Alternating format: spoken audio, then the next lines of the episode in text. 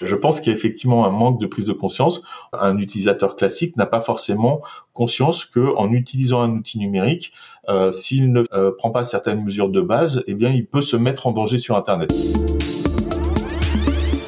Nous sommes tous des victimes potentielles des pirates informatiques. Et aujourd'hui, le cyberpiratage prend de très nombreuses formes, on le sait. Alors ce mois-ci, octobre 2023, eh bien c'est euh, le Cybermois, une nouvelle édition du euh, mois de la cybersécurité lancé par euh, les instances européennes spécialisées dans la cybersécurité. ça nous concerne tous, particuliers, petites entreprises, collectivités locales, etc. On en parle avec le directeur de la plateforme gouvernementale cybermalveillance.gouv.fr, Jérôme Notin. Bonjour, pouvez-vous nous rappeler exactement ce qu'est le Cybermois Le Cybermois, c'est une initiative qui a aujourd'hui 11 euh, ans. Euh, historiquement, euh, ça a été lancé par l'ENISA, qui est l'agence européenne de sécurité des systèmes d'information. Et puis, chaque pays a, à travers son autorité nationale, délégation pour organiser des actions pour sensibiliser les publics. En général, on pense au grand public. Euh, l'année dernière, euh, nous avons eu le privilège avec l'ANSI de copiloter cette action, le Cybermois, l'European Cyber Month. et cette année, notre dispositif, parce que nous sommes orientés plutôt petites victimes, c'est-à-dire les particuliers, plutôt les TPE, PME, plutôt les petites collectivités. Donc nous avons pris euh, le pouvoir, si je puis dire, sur l'organisation du mois européen cybersécurité. Donc nous avons réuni un collectif, euh, évidemment avec les membres du groupement d'intérêt public, mais pas que. Donc un collectif qui a vocation à euh, travailler, qui a travaillé ensemble pour faire que pendant ce mois européen de la cybersécurité, euh, on sorte un petit peu de notre sphère et notre écosystème de cyber et qu'on aille à la rencontre des publics qui, euh, euh, pour certains, n'ont pas encore saisi tous les enjeux de cybersécurité. Vous pensez que on sous-estime la menace, aussi bien du côté des particuliers que des petites entreprises? Euh, je pense qu'il y a effectivement un manque de prise de conscience. On est tous utilisateurs, que ce soit euh, à titre personnel ou à titre professionnel, d'outils numériques, et on n'a pas forcément, alors nous évidemment si, mais euh, un utilisateur classique n'a pas forcément conscience que en utilisant un outil numérique, s'il ne prend pas certaines mesures, et l'idée c'est pas de monter des fornox numériques ou d'être extrêmement paranoïaque, mais si il ne prend pas certaines mesures de base, eh bien il peut se mettre en danger sur Internet. Si on prend toujours un petit peu dangereux, mais si on prend l'image de la sécurité routière, aujourd'hui, on sait que quand on prend ses véhicule, euh, on doit être à jeun, euh, euh, on doit mettre sa ceinture de sécurité, on doit respecter la signalisation. Donc, malheureusement, encore beaucoup trop de personnes, à titre privé mais à titre professionnel également, n'ont pas conscience que euh, il faut, quand on nous propose des mises à jour, faire les mises à jour. Quand euh, on a des données qui sont assez sensibles, les sauvegarder, déconnecter euh, les sauvegardes de son réseau pour que si jamais on est victime, par exemple, de rançongiciel, et on sait que c'est une menace donc depuis de nombreuses années qui adresse les collectivités et les entreprises, donc c'est une vraie menace qui a du sens parce qu'elle peut bloquer vraiment l'activité de la structure. Et eh bien voilà, si on a une sauvegarde déconnectée, pas trop ancienne, eh bien si on est victime de rançongiciel, on va pouvoir réinstaller un système d'information propre une fois qu'on aura conservé les preuves pour le dépôt de plainte et euh, une fois qu'on aura possiblement identifié le vecteur de compromission, c'est-à-dire comment les cybercriminels sont entrés. Donc on va pouvoir installer un, système d'information propre et réinstaller ces sauvegardes, euh, j'espère pas trop anciennes. Alors malgré tout, on voit que les, incidents se multiplient, hein. les victimes sont toujours plus nombreuses, euh, entreprises ou particuliers. Euh, euh, est-ce que quand on est victime d'un chantage ou d'un vol de données, d'une usurpation de, de mots de passe et ensuite de vol d'argent, qu'est-ce qu'on peut faire Alors, on n'a plus que ses yeux pour pleurer en fait? Alors, la première des choses, c'est qu'on va sur cybermalveillance.gouv.fr. Donc là, on va pouvoir, euh, soit si on a si, si on a su qualifier la menace et, à travers euh, des recherches dans des, navigateurs, des, moteurs de recherche, pardon, pouvoir qualifier. Et normalement, on a un article qui euh, correspond à cette menace où on offre la possibilité aux victimes, particuliers, entreprises ou collectivités, de faire ce qu'on appelle un parcours d'assistance, c'est-à-dire qu'on va lui poser quelques questions, on va qualifier la menace et on va lui donner les conseils. Donc euh, ces conseils peuvent aller jusqu'à potentiellement une mise en relation avec des prestataires de proximité. Nous avons 1200 euh, prestataires de proximité euh, sur le territoire national, dont certains sont labellisés. On a également créé un label. Et donc voilà, quand c'est une remédiation qui euh, est considérée comme technique.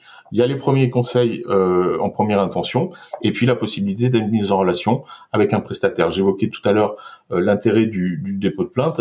Il est aussi fondamental, pour ne pas dire citoyen, de déposer plainte parce que plus les services d'enquête disposeront de plaintes et donc d'éléments techniques, plus ils auront une capacité d'identification des auteurs et donc de faire possiblement cesser les infractions. Alors on voit que de plus en plus euh, des hôpitaux ou des collectivités locales aussi, des mairies euh, sont attaquées. Pour quelles raisons? Les collectivités locales sont la cible des cybercriminels. Euh, on a souvent des questions d'élus, des collectivités, de DGS ou autres, qui nous disent mais pourquoi ils nous attaquent nous? On n'a pas d'argent. On sait que les collectivités n'ont pas forcément beaucoup d'argent, on sait qu'elles ne peuvent pas, et c'est tant mieux, payer des rançons si par exemple on est victime de rançons logicielles, mais on sait également, et les cybercriminels le savent également, que les collectivités disposent des données des administrés. C'est une richesse, c'est une mine d'informations, c'est de l'or pour ces gens-là. Ils vont collecter, s'ils ont compromis un système d'information d'une collectivité, petite ou grande, ils vont collecter le, nom, le prénom, la date de naissance, éventuellement le numéro de sécu, éventuellement le coef familial, euh, l'adresse mail, euh, éventuellement les coordonnées bancaires. Donc euh, voilà, beaucoup d'informations qui ensuite vont être revendues à d'autres groupes cybercriminels pour faire des attaques très personnalisées, pour ne pas dire ciblées, mais en tout cas très personnalisées auprès de ces victimes et qui vont beaucoup plus facilement, entre guillemets, tomber dans le panneau et là pour le coup, euh, répondre favorablement à un appel téléphonique d'un faux conseiller bancaire, euh, cliquer sur un lien euh, très personnalisé donc qui va envoyer sur une page qui contient des infos où ils vont enrichir d'autres informations. Donc c'est toujours très incrémental tout ça. Donc voilà, le, la, la donnée détenue par la collectivité, elle a beaucoup de valeur pour être vendu ensuite à d'autres groupes de cybercriminels. Avant les cyberattaques, euh, le risque c'était d'attraper un virus euh, qui allait bloquer notre ordinateur. Aujourd'hui, on, voit se multiplier euh, des attaques qui sont plus humaines entre guillemets. Ça passe par le spam téléphonique, les SMS et même les appels téléphoniques avec des, des vrais gens au bout du fil. Euh, comment lutter contre ça? Vous l'avez dit, effectivement, il y a nous, on a coutume de dire que la mère de bouquet d'attaque, c'est l'hameçonnage. L'hameçonnage, c'est on va vous inviter à faire une action pour que vous tombiez dans le panneau et que vous délivriez des informations. L'hameçonnage, il y en avait relativement peu il y a encore quelques années. Là, c'est la première menace pour l'ensemble de nos publics, euh, que ce soit les particuliers, les entreprises ou les collectivités. Donc, euh, en tout cas, c'est ce pourquoi les gens viennent chercher euh, de l'assistance chez nous, parce que, on l'a dit, c'est quelque chose qui va leur permettre d'avoir des éléments très personnalisés. Et si moi je vous appelle, je vous dis vous êtes Jérôme Colomba, vous êtes né, est-ce que vous êtes bien né là? Est-ce que votre numéro de carte de compte bancaire c'est bien celui-ci? Est-ce que votre numéro de carte bancaire c'est bien celui-ci? Il y a de fortes chances que vous répondiez oui et que vous soyez en confiance. Et par contre, en deuxième intention, je vais vous dire, oh mon pauvre monsieur Colombin, euh, vous êtes victime d'une fraude en ce moment sur votre compte, je vais vous envoyer des codes, vous allez me les donner, on va annuler toutes ces opérations, toutes ces opérations, et comme ça, vous serez euh, euh, remboursé par nous, la banque, puisque bien évidemment, je me présente comme le service fraude. Donc voilà, il y a, y, a, y a un niveau de, il y a une première phase de collecte d'informations qui peut être automatisée, et ensuite, comme on va faire de beaucoup de victimes avec un taux de réussite important parce qu'on aura cette information qui va mettre en confiance euh, la victime, et eh ben euh, ça vaut le coup d'avoir cette activité, si je peux me permettre, si on est purement sur un point de vue euh, financier, ça vaut le coup d'avoir cette activité cybercriminelle parce que on peut générer quand même beaucoup beaucoup de revenus. Alors, est-ce qu'on peut malgré tout rester optimiste et, espérer faire baisser cette cybermenace, Jérôme Notin? On peut faire baisser cette cybermenace, ça coûte pas cher. Euh, ça coûte quelques bonnes pratiques euh, au sein des structures. Ça coûte un petit peu euh, d'argent en faisant appel à un prestataire qui va sécuriser le système d'information. on peut dire que il y a nos amis britanniques, moi j'adore leur approche, qui ont une doctrine donc qui s'appelle Active Cyber Defense. L'idée c'est de dire nous collectivement au niveau britannique, on doit être un petit peu meilleur que les autres parce que euh, les euh, cybercriminels, ce sont des gens feignants. Et si les Britanniques sont bien sécurisés, les cybercriminels iront attaquer d'autres pays. Euh, et je pense que quand on est alors à titre particulier, c'est un petit peu plus compliqué, mais quand on est un chef d'entreprise ou un, responsable dans une collectivité, on doit avoir cette démarche. L'idée, c'est d'être vraiment un tout petit peu meilleur que les autres et de résister aux attaques, parce que c'est de la pêche au chalut en général, et que donc c'est relativement facile de se protéger si on a respecté les bonnes pratiques. Par exemple, on a adhéré à la charte euh, qu'on propose en ce mois d'octobre 2023, donc qui est une sorte de guide pour justement faire que on soit un petit peu mieux protégé. Et donc, je pense que euh, ça peut apparaître comme égoïste, mais si collectivement on fait tout cela, eh bien, euh, euh, si Jérôme C est meilleur euh, et mieux protégé que Jérôme N euh, le lundi et que le mardi Jérôme N, alors c'est des temps plus longs même si on est dans le temps court en cyber, mais vous voyez l'idée. Jérôme N ensuite va devoir se protéger et incrémentalement on va mieux être protégé.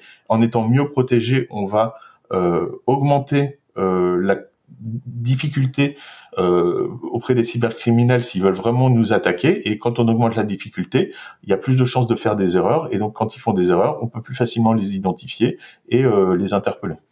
Alors, à l'occasion de ce cybermois, euh, mois d'octobre 2023, vous lancez un certain nombre d'initiatives. Jérôme Notin, cybermalveillance.gouv.fr. quelles sont-elles? Différentes initiatives. Alors, ça commence par, par exemple, sur notre plateforme, le référencement de différents événements qui peuvent avoir lieu euh, à Paris, mais surtout en province, euh, qui sont ouverts au public et qui permettent justement de faire que on puisse aller à la rencontre euh, des gens qui parlent cybersécurité. Le, le 2 octobre, nous avons une action coup de poing sur les réseaux sociaux. Il y a différentes vignettes qui peuvent être récupérées et qui ensuite peuvent être diffusés sur les réseaux sociaux, un peu pour euh, euh, forcer les algorithmes de ces réseaux sociaux à faire que euh, les mois, enfin les le hashtag cyber responsable en fait apparaissent au, niveau du, maximum de pages. Et puis, alors plutôt à, destination des professionnels, nous avons une charte de huit engagements qui est disponible et qui permet pour un patron d'entreprise, pour un élu dans une collectivité, de comprendre en fait quelles sont les, les premières euh, mesures à, à mettre en place. Euh, là, je parle plus aux gens qui auraient compris qui auront compris euh, qu'il y a un vrai intérêt à se sécuriser, mais qui savent pas comment forcément faire.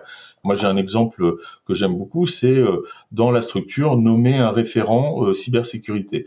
On sait que les petites structures ont très rarement euh, des DSI, euh, donc sans parler de, de chaînes de, cybersécurité. Donc, euh, par contre, il peut y avoir dans la structure publique-privée, eh bien une personne un peu geek qui est un peu meilleure, en tout cas plus d'appétence aborder ces sujets d'informatique en sens large et, en particulier de cybersécurité. Et donc, si on nomme une personne référente au sein de sa structure, eh bien, quand un agent d'une collectivité, quand un collaborateur d'une entreprise a un doute sur un email, a un doute sur le comportement de sa machine, eh bien, elle pourra aller voir euh, cette personne, donc le référent, lui poser les questions et assez naturellement voir si effectivement il y a un problème. Et on peut aussi bien sûr aller sur cybermalveillance.gouv.fr, la plateforme que vous dirigez, Jérôme Notin. Merci beaucoup.